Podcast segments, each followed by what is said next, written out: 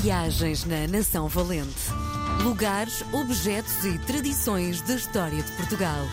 Com Helder Reis. Dia de recebermos na RDP Internacional Helder Reis, a Nação Valente, lugares, objetos e tradições da história de Portugal, tem um espaço semanal aqui na RDP Internacional, liderado, protagonizado por Helder Reis. Viva Helder! Alô, obrigado. Onde, antes, bom? estou ótimo. Antes de entrarmos no ar, e estávamos a conversar, o teu telefone estava a tocar uma música do Spotify e eu achei estranho, um homem com a tua velocidade, com a tua, enfim, com a tua adrenalina diária, estavas a ouvir um concerto de violoncelo. Isto é forma de te alimentar de, ou de te calmar, no fundo, tentar perceber que música é que tu ouves, que te acompanha nas tuas rotinas diárias. Olha, ouço de tudo, mas gosto muito de violoncelo. Quando eu tinha a minha banda, no início era um instrumento. Escola, que- não é?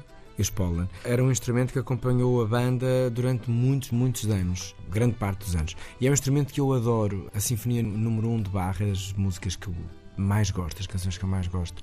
E o violoncelo, pá, para mim é hipnótico. Violoncelo e piano, para mim é assim, é um casamento perfeito. Sim. E gosto muito. O que estavas a ouvir, de facto, era uma canção onde ela entrava.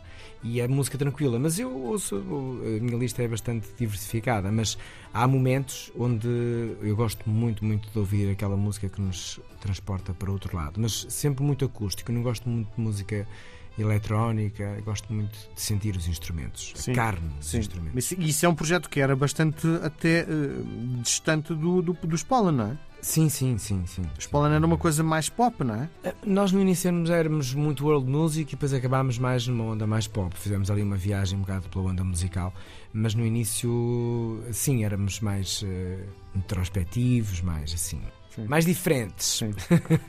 e para onde é que nos levas hoje? Vou levar-te até Aljustrel, terra que eu fiquei apaixonado quando conheci o seu santuário. É, Aljustrel é muito bonito, vale mesmo as minas também, é? conhecer, As minas, o casario e também a Igreja Nossa Senhora do Castelo, que tem uma pedra dentro do edifício, que é assim uma coisa completamente surpreendente. Nossa Senhora terá aparecido em cima dessa rocha, motivo mais que suficiente para a devoção e para a construção do templo.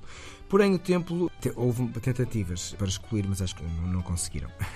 a verdade é que diz-se que sempre que se construía a igreja com a pedra fora do templo, na manhã seguinte as paredes caíam. Portanto, eh, então, eh, se não os podes vencer, junta-te a eles e decidiram fazer a igreja dentro do templo. Ou ao contrário. E as paredes, eh, portanto, iam caindo, só que a dada altura deixou de acontecer quando incluíram a pedra na casa de Deus. Fazia sentido, porque Nossa Senhora haveria aparecido lá, portanto. O que é mais engraçado é que grande parte dos casamentos de Aljustrel acontecem na Nossa Senhora do Castelo.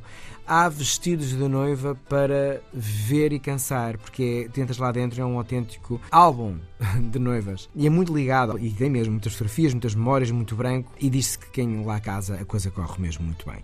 Eh, e que se encostarmos o ouvido à afamada pedra, conseguimos ouvir o mar. Eu fiz isso, não ouvi, mas eu não ouço muito bem, podia ser problema meu. Eh, Mas o sítio é apaziguador, fica mesmo num alto e depois tu tens aquela mágica do noivado. Eu não tenho aspiração a casamento, mas eh, respeito muito e acho muito bonito e gosto muito de ver. E aquilo é- tem uma grande escadaria, depois lá em cima, branca e imaculada a igreja, tal como os vestidos que estão lá dentro eh, e a pedra. Portanto, são só singularidades. E depois a Aljustrel é E lindo. quem de casa ali é para o resto da vida?